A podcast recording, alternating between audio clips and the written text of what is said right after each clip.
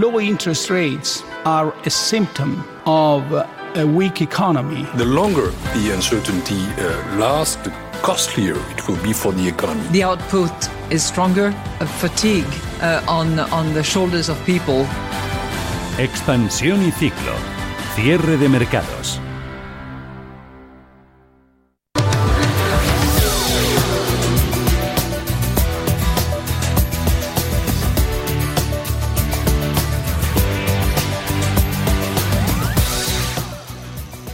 Último dato de actividad manufacturera en Estados Unidos acaba de dar la vuelta a los mercados. Javier García Viviani, cuéntanos.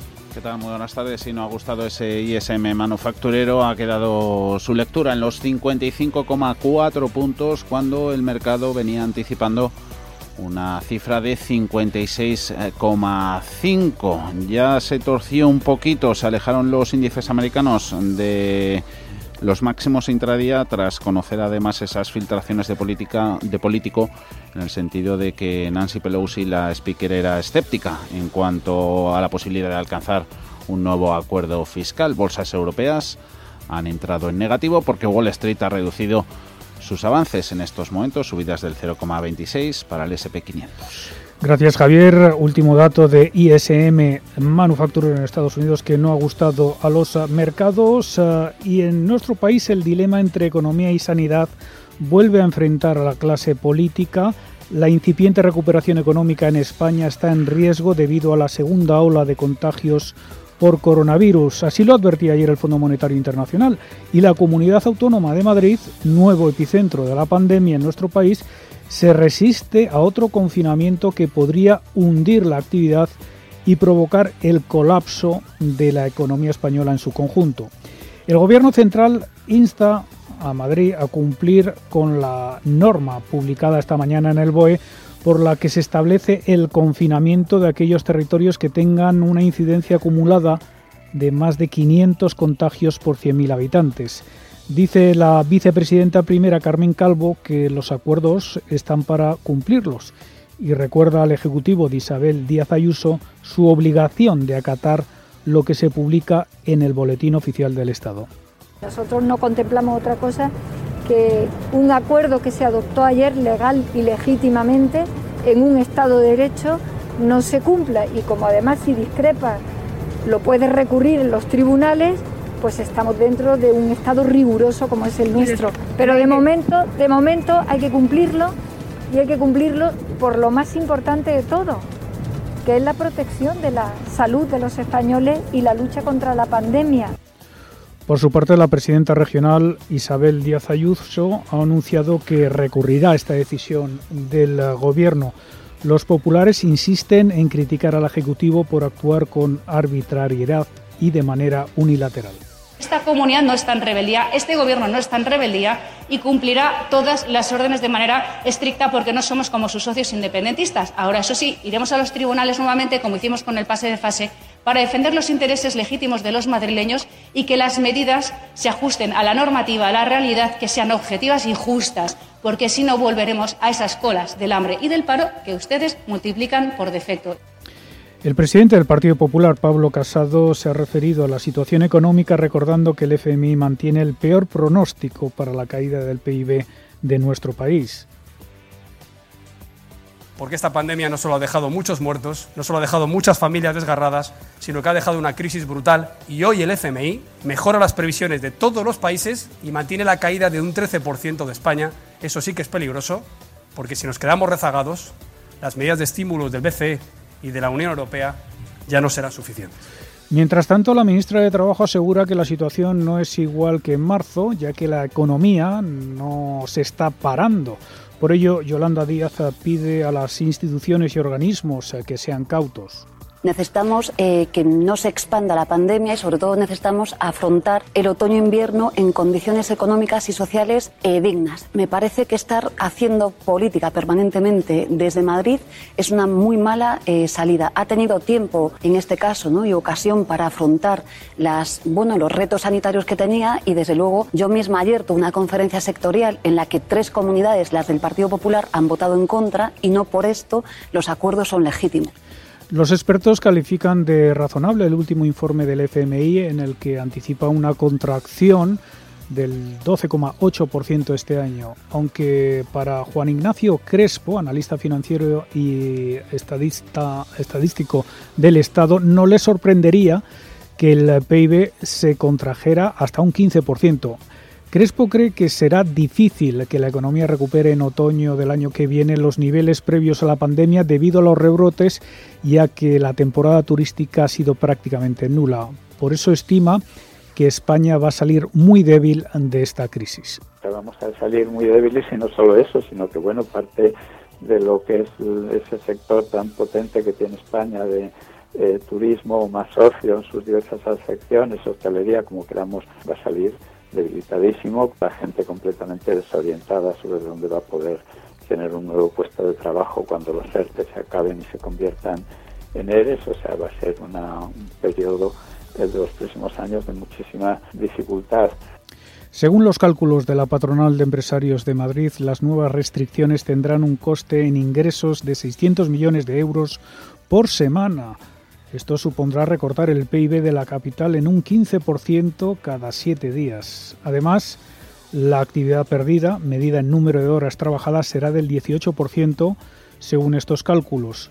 Por otro lado, la patronal de hostelería de España estima que las nuevas medidas podrían llevar a pérdidas de facturación por encima de entre el 60 y el 70% y el cierre de 100.000 establecimientos, un tercio del total. Restringir la movilidad de los eh, ciudadanos, la reducción de aforos en establecimientos o la prohibición del consumo en barra en la hostelería forman parte de las medidas publicadas eh, este jueves en el BOE y que afectan a las ciudades con más de 100.000 habitantes con alta incidencia de COVID-19. Pero la pregunta que se hace todo el mundo en eh, su casa es, ¿qué se puede hacer y qué no con estas nuevas medidas fuera de nuestro municipio. Cuéntanos, Ana Ruiz. Pues por lo primero que tenemos que tener en cuenta es que desaparecen esas restricciones por zonas básicas de salud y ahora se harán por municipios. ¿Esto qué quiere decir? Pues que, por ejemplo, una persona de Vallecas que hoy no podría ir al centro de Madrid, salvo por una causa justificada, ahora sí que podrá, sin ningún tipo de restricción a la movilidad, pero, por ejemplo, no podrá irse a Leganés a no ser que sea por motivos de trabajo. Esto lleva a que una de las preguntas que se hacen muchos ciudadanos ahora es si se podrá salir del municipio en el que vive normalmente. Según las medidas publicadas en el BOE, la respuesta es que solo se podrá salir si está justificado, es decir, por trabajo, como decíamos, si tenemos que ir al médico, al colegio o hay otras muchas más causas que están englobadas en ese matiz de fuerza mayor, como por ejemplo cuidado de mayores, exámenes, trámites o incluso ir al banco. Lo cierto es que hay opiniones de todo tipo entre los vecinos madrileños. La salud ya no sabemos lo que es parte de salud, lo que es parte de política, lo que es parte de, economía. Estamos hechos un lío, cielo.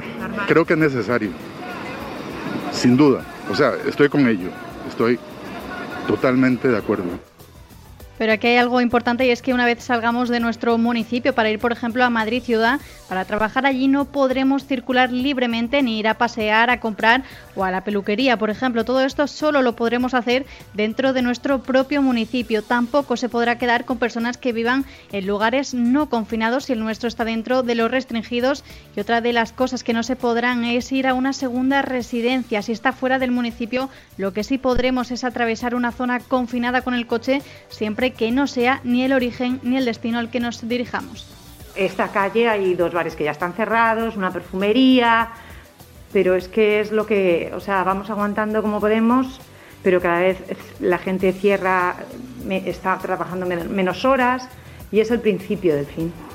A ver, tanto como a trabajadores empresarios y fatal, aunque la cosa ya está muy mal desde que ha salido el rebrote, sí desde luego estoy muy preocupada. Esto sería fuera de nuestro municipio. Una vez dentro, aquí, aunque nos piden limitar los movimientos, hay que tener en cuenta que esto no es un confinamiento como el de abril. Ahora sí podremos salir a pasear, ir a cenar, a tomar una cerveza, aunque con un máximo de seis personas y con limitaciones en el aforo del 50% en interiores y 60% en terrazas. No se podrá hacer uso de la barra y el cierre, eso hay que tenerlo en cuenta, al igual que en las, para hacer la compra cualquier otro asunto, al hacer nuestros planes será a las 10 de la noche. Esa limitación de seis personas también se llevará a cabo en los domicilios privados. Gracias, Ana. Vamos con otros asuntos. Eh, los españoles se jubilan antes de la edad legal, con muchos años cotizados y con bases más altas. Según el Banco de España, un 40% de los trabajadores se prejubila. La mayoría lo hace entre 63 y 64 años. El organismo regulador asegura que la reforma de las pensiones de 2011, que eleva progresivamente la edad legal de jubilación hasta los 67 años en 2027, tiene una incidencia limitada en el retraso del abandono del mercado laboral. Este es uno de los principales problemas del desequilibrio financiero de la seguridad social. Por otro lado, el gobernador del Banco de España, Pablo Hernández de Cos, advierte que una retirada prematura de los estímulos produciría perjuicios para el tejido productivo y financiero. Dada la incertidumbre sobre la producción futura de la pandemia y, por tanto, sobre la solidez de la recuperación económica, es fundamental mantener las medidas de estímulo, ahora, evidentemente, de una manera más selectiva y más focalizada, porque, evidentemente, no está afectando, como he tratado también de subrayar, a todos los sectores y, grupos poblacionales de la misma manera. Una retirada prematura de estas medidas, desde mi punto de vista, supondría mm, unos perjuicios para el tejido productivo del área del euro y potencialmente para nuestro sistema financiero que exceden los posibles eh, costes eh, a medio plazo de mantenerlas en el tiempo. España será uno de los países más afectados en el previsible estallido de insolvencias en 2021, según prevén los economistas. La situación actual es un reflejo irreal del tejido empresarial, según el Consejo General de Economistas, que hoy ha presentado un informe en el que recomiendan los mecanismos de refinanciación empresarial para minimizar ese incremento de concursos eh, debido al impacto del coronavirus. Hablamos con Alberto Velasco, secretario técnico del Registro de Economistas Forenses, que es el órgano especializado en materia de insolvencias del Consejo General de Economistas. Muy buenas tardes. Hola, buenas tardes. Bueno, en su informe Atlas Concursal 2020 dicen que el índice de insolvencia se va a incrementar más de un 40% en España el eh, próximo año frente a una media mundial del 35%. ¿Cuál es la situación concursal en nuestro país eh, por estos efectos del COVID-19?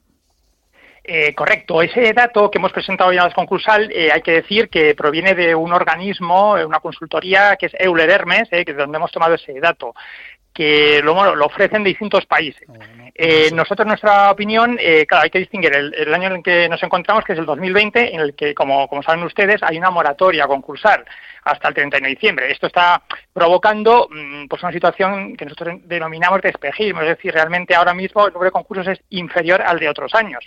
Eh, ¿Qué va a ocurrir en cambio en el 2021? Cuando se abra este plazo, la situación va a cambiar. Eh, y por eso esas cifras tan, tan elevadas de, de, la, de la predicción que comentaba correcto. Sí. Eh, ¿Y cuándo se va a producir ese pico de insolvencias? Uh, cuando las empresas. Nosotros estimamos, eh, hay que tener, eh, será ya en el año 2021, según avance el año 2021. También, eh, como comentamos de Refor esta mañana, por, en el caso del presidente del Refor, Alfredo Albiol, se, se, refería a ello, hay que tener en cuenta también que a partir del segundo trimestre de 2021 hay que tener en cuenta que los créditos ICO van a vencer, van a empezar sí. a vencer. Entonces, según avance, eh, correcto, el año, el año 2021 será incrementando. Es difícil estimar el número de insolvencias que va a ocurrir, pero lo que sí sabemos, distintos operadores, es que el incremento va a ser muy, muy significativo en el año 2021, como, como estamos comentando. Mm. Eh, difícil de calcular ese número de insolvencias también porque pueden producirse muchas quiebras dentro de lo que es la economía sumergida, ¿no? Correcto, sí, sí, efectivamente. Ese es un dato muy interesante eh, que, que, está comentando, porque estamos hablando, o sea, ¿de qué hablamos? Cuando, eh, bueno, pues estamos calculando el número de, de, de, de eh, hablamos de concursos de acreedores o de insolvencias. lo que observamos en los estudios que realizamos desde el REFOR, en el ADAS concursal y en otra serie de estudios, es que en España es un país que eh, normalmente, en años normales, el número de concursos es eh, reducido comparado, comparativamente con otros países en Europa. El año pasado, en 2019, hubo unos 4.400 concursos, que es un número muy, muy bajo, muy reducido, comparado con otras economías, como pues puede ser, por ejemplo, de Francia, que tiene más de 50.000, o caso de, Alemania, más de 18.000. Es decir, eh, ¿qué ocurre en España? Que una gran parte de los, de los concursos, es decir, de insolvencias, no van por la vía, desgraciadamente, eh, legal del concurso de acreedores, sino que se produce pues el mero cierre. Entonces, eso, lógicamente, pues, pues influye, ¿no? En el, es una peculiaridad del sistema concursal español. La peculiaridad de las pymes eh, también eh, supongo que incide. Eh, ¿Qué sectores o empresas se van a ver más afectados? supongo que turismo. Desgraciadamente lo que observamos es, como decíamos esta mañana, ¿no? cuando presentar el, retrato robot, por así decirlo, de, de la empresa en concurso de España, no es una empresa de tamaño ni siquiera eh, mediano, ni siquiera pequeño, es una micropyme. ¿eh? Mm, eh, más del 50%, concretamente el 52% de los concursos son de micropymes, estamos hablando de, de empresas de muy reducida dimensión. ¿Cuáles son las empresas más afectadas? Pues evidentemente las más vulnerables, como comenta usted, efectivamente, las, las, empresas de menor dimensión y de una serie de, sectores más afectados por, esta pandemia, desgraciadamente, que, en la que nos encontramos, sectores de turismo, sector de, hostelería, etcétera, etcétera. Mm. Ya, se, ya se habló eh, hace tiempo de la, ley de la segunda oportunidad. Eh, aquí vamos a tener que tener una tercera oportunidad. Habrá acuerdos de refinanciación, mediación concursal. Sí, eh, está interesante el vista que ha comentado. Es correcto, hablamos de se podría hablar eh, de una tercera oportunidad.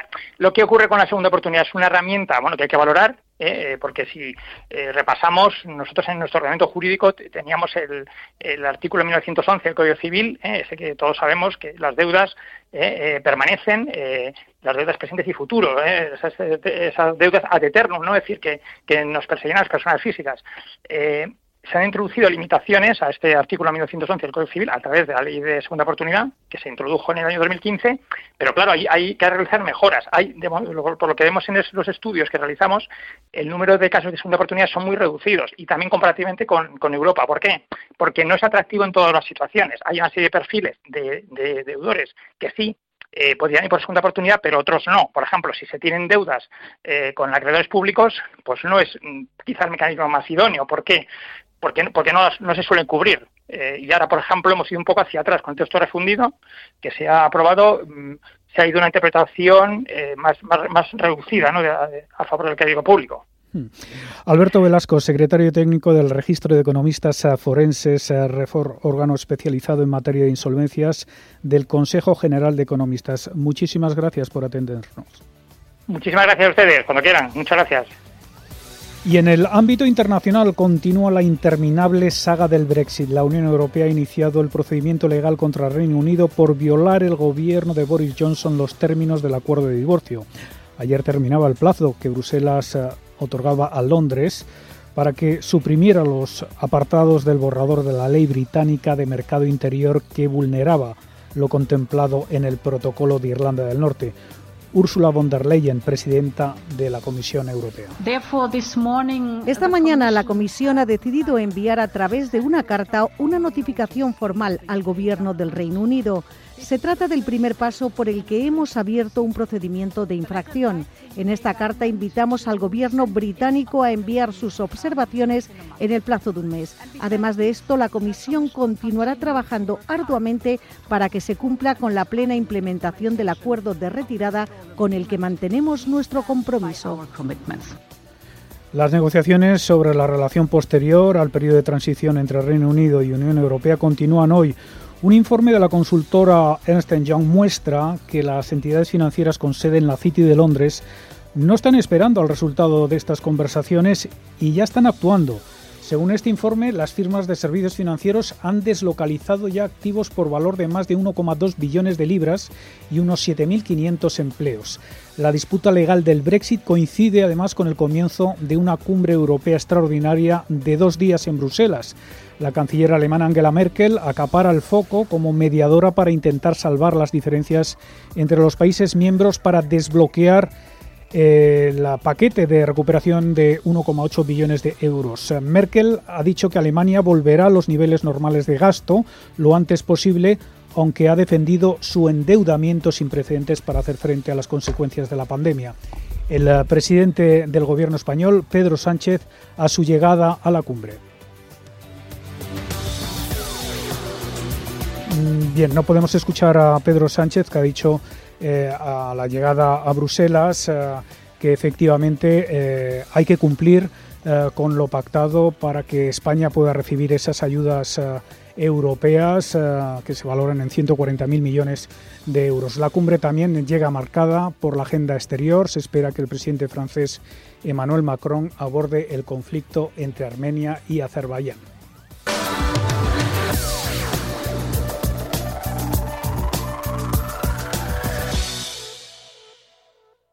En Radio Intereconomía, cierre de mercados.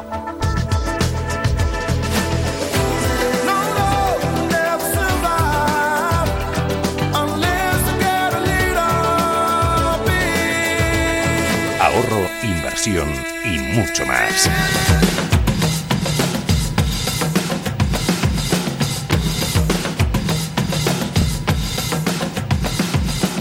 Con Fernando La Tienda.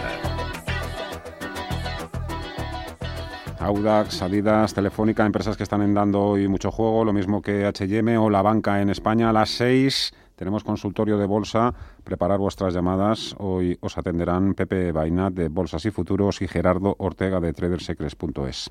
91 533 18 51 o 609 22 47 16 para las notas de voz y WhatsApp. El suelo se mueve bajo nuestros pies y parece que no hay otra salida. De lunes a jueves, consultorio de bolsa y fondos de inversión en cierre de mercados. Con Fernando La Tienda, Radio Intereconomía.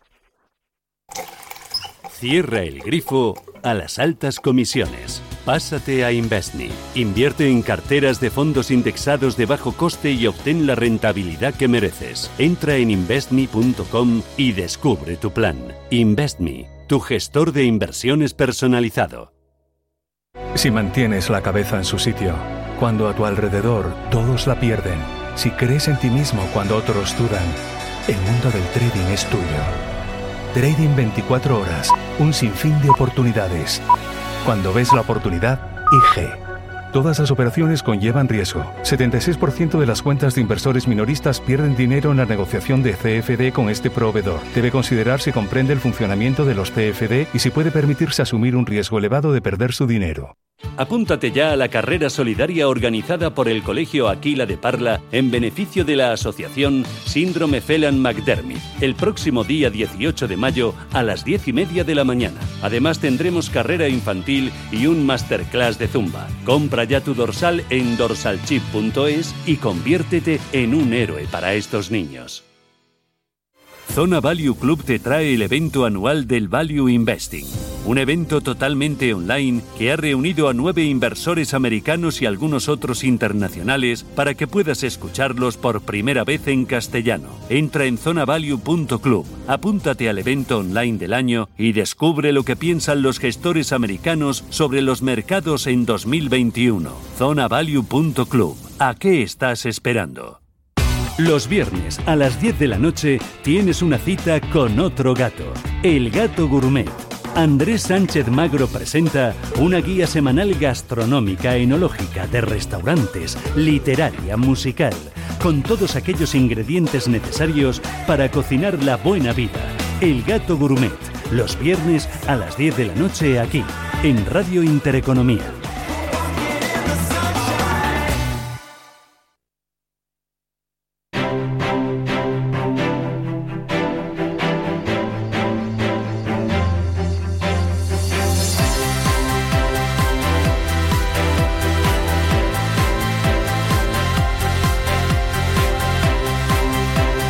Las 6 y casi 32 minutos de la tarde, vamos a pasar rápidamente, vamos a echar un vistazo rápidamente al mercado en estos momentos antes de dar paso a nuestro espacio de opinión en la tertulia. Vemos como el SP500, el Nasdaq y el Dow Jones continúan con los avances, pero se ha notado y mucho, ha hecho o ha dejado, mejor dicho, algo tocados a los índices ese dato de ISM Manufacturas en Estados Unidos. Aún así, las principales bolsas al otro lado del Atlántico mantienen el tipo. El SP500 sube un 0,41%, 3.376 puntos. Nasdaq 100 cerquita de más de resistencias, arriba un 1%, 11.530 puntos. Y el Dow Jones mejora un 0,33, 27.872 puntos. Aquí en Europa el IBEX 35 es uno de los índices más destacados, a pesar de que las subidas apenas representan un 0,3%. 6.332 puntos. La foto ha cambiado nada o casi nada. Siemens Gamesa, Inditex, Celnes, Farmamar siguen siendo las compañías más alcistas hoy dentro del IBEX 35 y los bancos se llevan hoy la peor parte. El Sabadell cae ya un 4,68%, un 4,63% de caída para Bankia.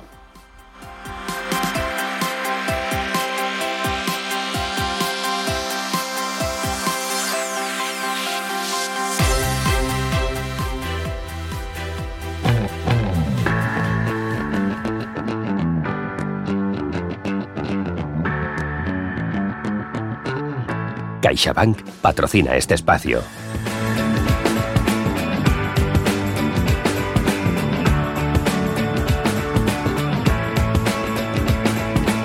tiempo de análisis, opinión. Hoy tertulia con Paco Canós, asesor financiero, socio director de Cibersí. Hola Paco, ¿cómo estás? Muy buenas tardes. Muy buenas tardes, ¿qué tal todos? ¿Qué tal tu, tu semana? ¿Cómo está yendo?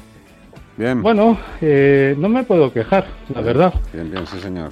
Y lo que Ya sabes que cuanto, cuanto más tecnológico nos volvemos, pues, pues es bueno para, para un servidor. O sea, que Ujú. bien. José Ramón Pinar Boledas, del IES. ¿Cómo estás, José Ramón? Muy bien, aquí en el IES, justo. ¿Ah, sí? Pero mi semana ha sido menos movida que la de la Comunidad Autónoma de Madrid. Desde luego. Ahora, ahora, ahora hablamos. José Ignacio Gutiérrez, de la Confederación de Cuadros y Profesionales. ¿Cómo estás, José Ignacio? Muy buenas tardes. Bien todo. Bueno, nos- eh, en nuestra parte también es, es una semana relativamente tranquila, ¿eh? a Mm. pesar de lo que sufren los mercados, el sector bancario. Bueno, bueno, está sufriendo de lo lindo, ¿eh? Y eso que a Bankia le ha ido muy bien a la acción en el mes de septiembre.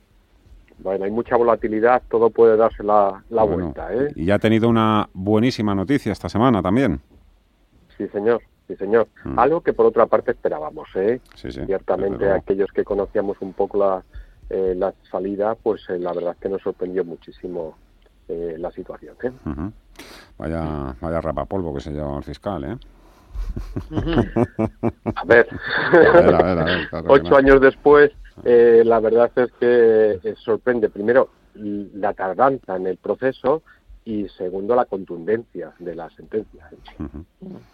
José, Oye, pero José Ramón, vamos a que te ver. oigo, venga, arranca. Pero vamos a ver si, si es que en realidad el, el juez tenía una duda. Dice, ¿encierro en la cárcel a estos señores o a los reguladores? Pues claro, al fin y al cabo, los, Es que, los es que- reguladores. es que los reguladores no estaban sentados en el banquillo. Pues ahí está. Y dice, Amigo. bueno, pues si no voy a encerrar a los reguladores, pues Claro. tampoco encierro a estos señores. Porque al fin y al cabo, esto es lo que. Y además, yo creo que Rato lo estuvo diciendo durante todo juicio. Estuvo diciendo, oye, que es que yo hice lo que me dijeron.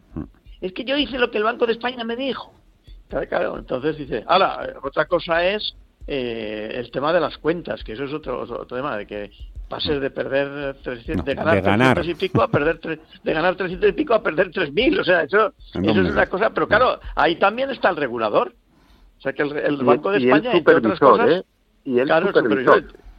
Entre otras cosas, está, es- el supervisor del Banco de España está para decir, oiga, estas cuentas están bien hechas o están mal hechas. Yo me acuerdo cuando yo estuve en banca que en- entraban los inspectores de- del Banco de España y se dedicaban a ver cuenta por cuenta casi. O sea que y eran unos tipos muy duros además. O sea que Bueno. me extraña muchísimo. De lo que no nos podrán, o de lo que yo sigo convencido es que hubo muchas prisas, claro, evidentemente. A mí me tocó, Claro, además, bueno. ¿eh? yo cubrí todo todo este asunto hace ya muchos años, pero te ibas dando cuenta, era evidente que también había un interés político y había muchas prisas un poco porque todo esto, porque naciera. ¿Eh? y saliera, Claro. saliera de la bolsa. Pero bueno, en fin, oye, nada, que estamos ahora, como dice José Ramón, muy, muy implicados en lo que está sucediendo en Madrid. Ya se ha publicado en el BOE esa orden que obliga a los gobiernos autonómicos a limitar los movimientos en municipios de más de 100.000 habitantes que sobrepasen varios parámetros a la vez de incidencia del coronavirus. Entre esos municipios está el más poblado de España, Madrid, y ya sabemos que la Comunidad de Madrid ha dicho que acata la decisión, pero que irá a los tribunales. Con todo, es de obligado cumplimiento, José Ramón Pin, que ya te veo. Sí. Seguir. No, no, yo lo que. Sí, ah, no, no, sí, no tiene más remedio que hacerlo. ¿eh? O sea, yo No, y- creo y que. tú. A bueno, claro, o sea, que, que sería, sería, bueno, sería como, como, como dijo, como dijo alguien, dice, oye, eh, me parece que en la, en la Asamblea de Madrid, me parece que en la respuesta al Partido Socialista ha dicho, ¿cómo no? Las vamos, lo vamos a cumplir, lo vamos a cumplir, por supuesto, pero no como, no como hacen sus otros socios de, de, de investidura, que no acatan las leyes españolas. Entonces, lo tiene que, cumplir. Yo, yo lo que sí que digo es lo siguiente, si yo fuera un español medio, que lo soy, y, y- y te- tuviera un ministro que me, que me ha estado diciendo durante dos meses y medio que todo lo que él hacía era porque tenía un comité de expertos que nos estaba que le estaba guiando desde el punto de vista sanitario. Y al cabo de los dos meses y medio nos dice que nunca existió ese comité de expertos. Entonces qué credibilidad tiene este señor es que eso es, es una de las cosas que a mí me, me- me dejan asombrado ante ante na- na- nadie ha dicho nada de esto y es que no lo entiendo no sé si mis contertulios eh, eh, lo entienden, pero desde luego, oiga, eh, ¿lo tenía o no lo tenía? Y si no lo tenía, ¿por qué lo dijo? Para cubrirse, para decir que él diga, diga mire, por mis narices, eh, se va a hacer esto, ya está. Y, claro, si eso ocurrió entonces, la pregunta es, ¿qué fiabilidad tiene ahora? Yo creo que ninguna, desde el punto de vista político. Porque ahora, no, no- que- o sea, que usted tiene ahora unos asesores a lo mejor luego dentro de dos meses me dice que ya esos asesores no existieron. Esto es que ese, ese es el tema. O sea, yo creo que se ha perdido desde el punto de vista eh, todo tipo de, de autoridad para hacer esto y, y que no va a haber más remedio porque cuando tienes el boletín oficial del Estado, lo que sale ahí se tiene que cumplir. Y de hecho, lo que ha ocurrido, en mi opinión, ¿eh? es que no solamente eh, el gobierno de, de España, que también, y también el gobierno de la Comunidad de Madrid y el gobierno de muchas comunidades, que, que nos hemos creído que el virus se iba de vacaciones como nosotros. ¿eh? Y, y el virus no se ha ido de vacaciones, el virus se, va- se fue de vacaciones ¿sí? de los que se fueron a las playas, a tal cual, y volvió con ellos. Y se, y se quedó en Madrid con los que no se fueron. Y, eso, y, y claro, no, no nos dimos cuenta que el virus estaba ahí y no tomamos medidas. En cuanto bajó un poco eh, el tema, pues eh, ya está. Bueno, ya- seguimos sin tomar medidas, ¿eh?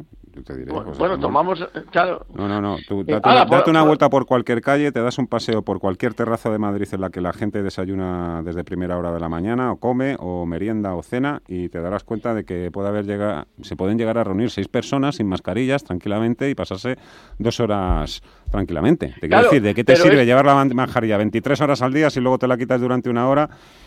ya. Eh, bueno, eh, eh, a- a- con tres personas más, con cinco igual, personas más, que- a menos de un metro. Pero eso ya, eso es un tema de, eh, digamos, civismo público. No, de no, perdona, de civismo no, de saber usar la mascarilla y saber Bueno, también bueno, un pero- poco meterte en pero estas que no hacer, pero no, No tenemos ni puñetera idea, José Ramón. un policía al lado de cada uno para que llevamos las mascarillas. Hombre, o sea, que eso no puede ser. O sea, tiene que, la gente tiene que ser consciente de que no se puede quitar Pues la no mascarilla. no lo es. Pues, pues debe serlo. Pero eso es un tema de educación, más incluso que de, de medidas de otros tipos. Bueno, pues a, O sea, lo, a lo mejor lo que tiene que lo- hacer son más campañas para que sepamos cómo usar realmente bien la mascarilla y no tanto de saldremos más fuertes si somos chupis. Por, Claro. por- por supuesto. Yo creo que, que, eh, eh, los En Alemania la usan muy bien básicos. y no tienen los mismos problemas que tenemos aquí. Pues, pues porque son, ale- A ver, son alemanes. Paco, eh, sí, claro. José Ignacio, Eh, ¿qué contáis? Eh, sí, a ver, yo si queréis, a ver, por poner un poco, lo primero es que es muy lamentable. Hay un famoso dicho que dicen, entre todas la mataron y ella sola se murió, ¿no? En eso estoy totalmente Y- de acuerdo. Y es muy lamentable, es muy lamentable que, mm, porque claro, mm, si vamos al origen, al origen, hablo de temas políticos, si vamos al origen, eh, los políticos son gestores de nuestra soberanía. Es decir, los ciudadanos delegamos en una serie de personas mm, nuestra, digamos, soberanía para que la gestionen adecuadamente. Y por lo tanto, su primer y segundo y tercero y prácticamente único eh, objetivo debería ser la salvaguarda de los intereses de los ciudadanos que son los que le han delegado su alícuota mm, de soberanía. Bien, por lo tanto, que estos representantes de, de los ciudadanos no sean capaces de ponerse de acuerdo, me parece ya que es, como se dice vulgarmente en temas taurinos, para que les devuelvan a todos a los toriles, para empezar. Después, mm, lo que yo a veces lo comparo, porque lo he estudiado mucho, con el sistema suizo, que tiene más cantones que España autonomías, que tiene idiomas que no que sean parecidos, no, no. El alemán ya veremos lo que es parecido al italiano o al francés. Y esos tres idiomas coexisten. Es que coexisten diferentes religiones. Pero al final se aclaran, entre otras cosas, porque hay uno que se denomina una lealtad institucional. Y no están para ver cómo te la cómo te clavo mm, la, la, la, la puñalada trapera más trapera, sino a ver cómo lealmente colaboramos institucionalmente entre unos cantones, entre otros, entre la, la, parte federal, etcétera. Y aquí lo que ha demostrado las autoridades ampliamente es que son incapaces en este tema de velar por los intereses de la gente como prioridad antes que velar por unos supuestos intereses partidistas. Y me da igual de quién. Dicho eso, cuidado con lo que se acaba, o sea, con el movimiento que acaba de hacer el ministro. Esto es una orden ministerial, esto ni tan siquiera es un real decreto. Y estamos hablando de mm, eh, eh, cosas que son derechos fundamentales, como es el derecho de desplazamiento y de movimiento. Que en su día se decía que una vez quitases el estado de alarma, no se podrían eh, mm, mm, coordinar o no se podrían coartar. Y ahora bajamos no de un estado de alarma, no de un real decreto, sino a una orden ministerial, y yo me he tomado la molestia de leérmelo. ¿Y sabéis quién lo firma? ¿Quién, quién? La secretaria de Estado, Silvia Calzón Fernández, ni tan siquiera el ministro. Por lo tanto, todo esto que tiene, y he partido de la, de la, de la premisa de que es lamentable que no se coordinen, encima parte de algo que no está coordinado, que no hay un consenso y de muy dudosa aplicabilidad legal.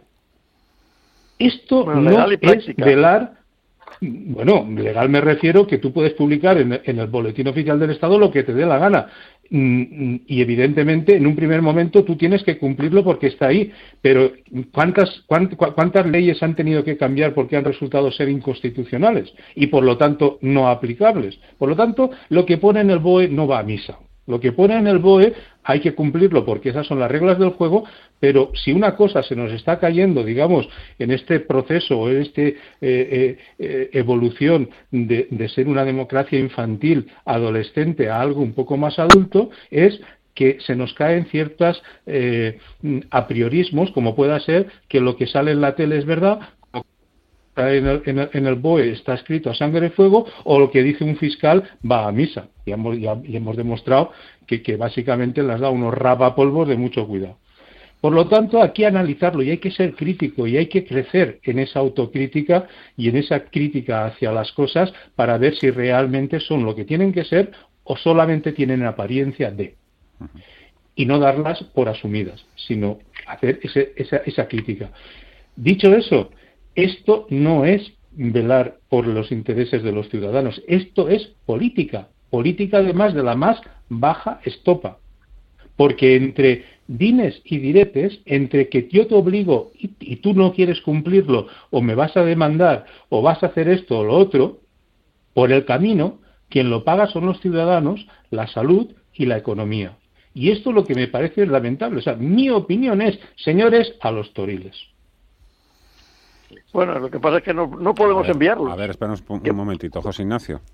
Sí, yo, yo comparto eh, mucho de lo que ha dicho Paco. Estamos hablando de una orden ministerial de rango legislativo, de largo rango normativo inferior a lo que es eh, eh, el Estatuto de Autonomía, eh, que es una ley orgánica, y además eh, con un rango especial y que, es quien cede las competencias, en este caso de sanidad, a una comunidad autónoma. En base al artículo 150 de la Constitución, el Gobierno puede aprobar leyes, es decir, tendríamos que pasar por el proceso eh, eh, legislativo, en debate, aprobar leyes que eh, coordinen y se superpongan a las comunidades autónomas, básicamente para coordinar, para coordinar la disparidad de normativa. Ellos podrían haber hecho eso, pero eso llevaba un tiempo y un procedimiento y una dudosa mayoría para sacarlo adelante, porque esa ley puede obligar a todas las comunidades autónomas y había diferentes comunidades autónomas, de hecho discreparon cuatro comunidades autónomas en el debate de estas normas en, el foro eh, intercomunitario y entonces podrían no haberlo aprobado. Por eso, eh, y además hay otra cuestión, y yo comparto ahí el tema político. Lo firma una Secretaría de Estado porque en el caso de que lo firme el ministro y eh, el organismo judicial correspondiente, que bien puede ser la Audiencia Nacional o bien el Tribunal Supremo, eh, desautorizaría a ese, a ese ministro, de tal manera que posiblemente se viera obligado a presentar la división. ¿eh? Y no es lo mismo una secretaria de Estado que un ministro y lo que conlleva además eh, de pérdida de prestigio además para un gobierno ya bastante desprestigiado. ¿no? Entonces aquí estamos en una cuestión tremendamente compleja. Además se pueden pedir medidas cautelares que yo creo que la Comunidad de Madrid las va a pedir. Y si se aplican además todo el decreto ministerial quedará sin efecto. ¿eh? y durante todo ese tiempo el virus campará a sus anchas, porque sí es verdad que tenemos un problema de salud. Lo que ocurre que aquí eh, interesa más las medidas políticas que lo que son las medidas sanitarias. La Comunidad de Madrid ha pedido una serie de eh, medidas eh, como son los controles de PCR en los aeropuertos, en el aeropuerto de Madrid-Baraja, cosa que hemos dicho desde el primer día, muchísimas personas, y en cambio, pues siguen brillando por su ausencia, ¿no? también eh, ya que es la Comunidad de Madrid, pues hay eh, también aeropuertos, estaciones de, tren, hay otros medios de comunicación que vienen de, otras comunidades y que salen, que también deberían ser controladas, y tanto hay una serie de medidas que también podrían haber ido dentro de este eh, decreto ministerial que no van, que no van, con lo cual lo que pide la comunidad ni se contempla. Y, por otra parte también hay que decir algo, y, yo soy uno de los responsables también que pedíamos que se levantara muchas de las medidas para poder reactivar la economía. Y yo creo que nos equivocamos en el ritmo de, desescalada ¿eh? mm. y ahí ahí y yo soy de los que creía que teníamos que ir a, ese ritmo para recuperar la economía, recuperar el verano y ahí hemos pecado de exceso de... Eh, es totalmente de acuerdo en eso, eso es, que lo he dicho yo antes, es, es que tanto el gobierno de la nación como el autonómico, incluso como tú dices, algunas, algunas personas pensamos, bueno, si el virus se va de vacaciones, no vamos a cargarnos nuestro petróleo, que es el turismo. Por tanto, hay que eh, limitar las, las actuaciones para que la gente pueda eh, hacer turismo interno, el externo, lo que sea, y, y, no cargarnos del todo la hostelería. Pero nos equivocamos. Eso es eso ha sido un error de país, o sea, aparte del gobierno. Claro. que no diría solo de país. Eh, parece que os olvidáis también de que Francia, Reino Unido y Alemania tienen prácticamente el mismo número de contagios que tenemos en España. ¿eh? No, no, sí, es que no son... Casos pero, claro, es igual que lo de antes, y ya, y ya, y ya. yo, yo, yo os entiendo a todos. ¿eh? Creo también que no hay que que tenemos que empezar todos a hacer un esfuerzo por dejar de buscar culpables, porque si no nos vamos a amargar la asistencia entre ella, entre Pedro Sánchez, entre Pedro Simón, y luego está el otro 50% de los españoles que considera que Isabel Díaz Ayuso lo ha hecho rematadamente mal. Evidentemente, yo sé que vosotros no lo estáis criticando. Si acaso lo digo yo, aunque me cueste lo que me tiene que costar, pero el plan que presentó también la Comunidad de Madrid para confinar algunas áreas o zonas de salud en Madrid era un esperpento, era un auténtico laberinto, no había por dónde cogerlo. De verdad, que, se, dejen de pelear. Fernando, Si, me permites, claro me permites, yo sí que la voy a criticar, y, pero criticar en plan como yo creo, en mi humilde opinión, que, que es bueno criticar. Que claro que sí, es que es mm, constructivo, de una forma constructiva. De una manera constructiva. Por ejemplo, mira, eh, en la familia tenemos un, conocido, un amigo que, que, es una señora que vive en Suiza. Bueno, pues ha pillado el COVID, o sea, Suiza y ha pillado el COVID, pillas el COVID en cualquier lado. Bueno, pues el Estados gobierno Unidos tiene suizo- un millón de contagiados. No, no, claro, claro. Un Pero el gobierno suizo a esta persona que es vive dentro de una familia le ha acogido y le ha puesto en un hotel a pasar la cuarentena en el hotel perfectamente atendida y sin que el resto de su familia que le han hecho unas pruebas inmediatamente tenga por qué mm, interrumpir sus actividades. ¿Por qué? Porque si en una familia, en una casa, eh, se pone mm, enfermo, contagiado, aunque no tenga síntomas, una de las personas y la aíslas en una habitación, ¿quién le hace, quién le da de comer? ¿Quién está pendiente de él? Eso significa que la otra persona a lo mejor no puede conciliar y tiene que dejar de ir a trabajar mientras y interrumpe la economía, mientras que de esta manera eso no es así. Tú te paseas Bueno, por Madrid y estás viendo cómo están los hoteles y Paco, están todos vacíos. Paco, ¿Por qué no se planteó en utilizan? España, Hombre, no hay eso turismo se planteó en tampoco. España y hubo muchas dudas legales, ¿eh? Y todos los Claro. responsables, tanto eh, nacionales, el gobierno, como las comunidades autónomas, dieron marcha atrás porque la legalidad en la eh, normativa española era muy dudosa. Entonces, Pero fíjate que la legalidad, que estoy de acuerdo en que no puedes obligar, y ahí volvemos otra vez a, a ser adultos, a que tenemos que tomar la responsabilidad todos, que es, oye, si a ti te sale positivo, tú debieras ser el primero, como persona, que si te dan la posibilidad de que te vayas a un hotel medicalizado, o como se quiera llamar, te puedas ir. te puedas ir. Y, ser, y- Bueno, y pero- ser tú el primero que digas voy, porque es bueno para ti, es bueno para tu familia, es bueno para la economía. Que nos dejemos ya de, de tener que esperar a que sea el papá Estado el que nos diga, oye, hijo mío, tienes que hacer esto. Obligado. Fíjate, Estoy fíjate. contigo, Paco. Sí. pero fijaros una cosa, una de las razones por las cuales la gente no se está haciendo las pruebas de antígenos, estas que ha puesto la comunidad autónoma, es porque la gente no quiere saber si lo tiene. Porque dice, es que si lo tengo, no solamente voy a dejar de trabajar yo, voy a dejar de trabajar yo y mis y mis y mi familia a lo mejor. Y entonces, oiga, es que yo tengo que comer. Y que, oiga, Pero es que- fíjate, que, fí- fí- usted, fíjate, usted se, fíjate, usted se cree que ir al, tra- al trabajo y hay gente que tiene miedo de que si no va al trabajo, Pues, que le- pues a esas personas, a esas personas durante el tiempo que tienen que estar de cuarentena, de confinamiento, que a lo mejor son 7, 10, 14 días, que se le pague un sueldo. Po- Y dice, no, Bueno, se le tiene que dar la- baja. Ya, y, no, está- y que se le dé un sueldo y que no incluso que ni, ni tan siquiera que tenga que costar como baja laboral A- a- eh, mirad lo que quiero decir lo que quiero decir es que si al final pones en un platillo de la balanza ese coste versus el hecho de que esa persona por tener que ir a trabajar porque si no no come o porque sea ilegal o esté en B y si no no come resulta que contagia a 20 y esos 20 contagian a 200 y al final resulta que tenemos que bloquear toda una ciudad, ¿qué pesa más económicamente hablando? Entonces a lo Sí, mejor no, no, sí. conviene mirar para otro lado en las instituciones y decir, mira, de momento me da igual que estés en B que me da igual que, que esto que lo otro. Si estás positivo durante 14 días yo te lo pago. Y después te vas y a seguir la vida. Y lo que hacemos es controlamos la sanidad y no paramos la economía. Que tampoco hay que ser un fiera para pensar en todas estas cosas. Entonces, Bueno, lo que digo es, to- esa es mi crítica, y mi crítica entiendo que constructiva porque propongo actuaciones en que No, se ha hecho, total- no se ha acuerdo, preparado pero- y nos vuelve a pillar el toro. Pero fíjate que es que salió en la televisión una persona que dijo, ¿y usted por qué no va? Y dice, no, yo no voy porque tengo miedo de que, que, que sea positiva y si soy positivo, pues no puedo trabajar y si no trabajo no llevo dinero a la casa. Probablemente esa persona, como tú dices, estaba trabajando en B, porque si está, en, si está dado de alta en la seguridad social, pues se da de baja y cobra. Pero, pero claro, es que el B eh, hay muchísima gente y sobre todo en los barrios estos donde eh, ha habido más contaminación, probablemente hay mucha gente en B.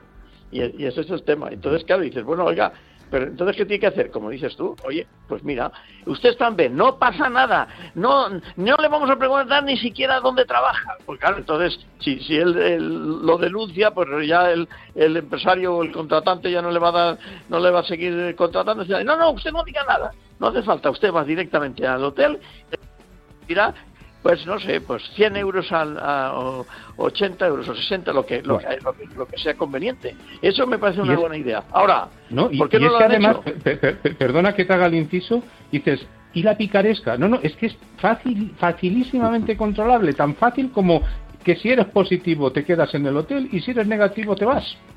Es así de sencillo. Bueno, y, no hay más. Veis, veis, vemos, vemos también como no siempre es culpa de los, de los políticos evidentemente. Bueno, lo peor de todo es que a los vecinos de Madrid ya no sabe uno qué les tiene que decir, contar, ni, ni, ni, ni de qué hay que contarles las cosas. En fin, que me he quedado sin tiempo, cuidaros mucho, amigos. Espero que la próxima semana estéis gozando de una fantástica salud. Os lo merecéis. Gracias a los tres. Feliz tarde. Un fuerte abrazo. Qué rápido pasa cuando las cosas son interesantes. Gracias a los contertulios. CaixaBank ha patrocinado este espacio.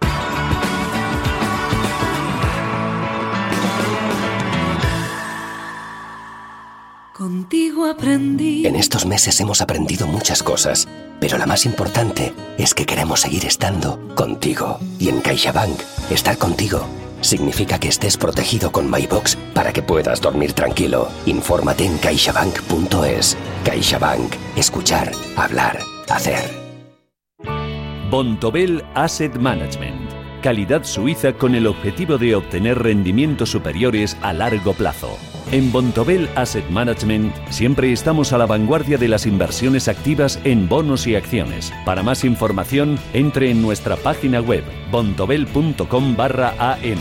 Bontobel Asset Management, su especialista global en fondos de inversión. Si mantienes la cabeza en su sitio, cuando a tu alrededor todos la pierden, si crees en ti mismo cuando otros dudan, el mundo del trading es tuyo. Trading 24 horas, un sinfín de oportunidades. Cuando ves la oportunidad, IG. Todas las operaciones conllevan riesgo. 76% de las cuentas de inversores minoristas pierden dinero en la negociación de CFD con este proveedor. Debe considerar si comprende el funcionamiento de los CFD y si puede permitirse asumir un riesgo elevado de perder su dinero.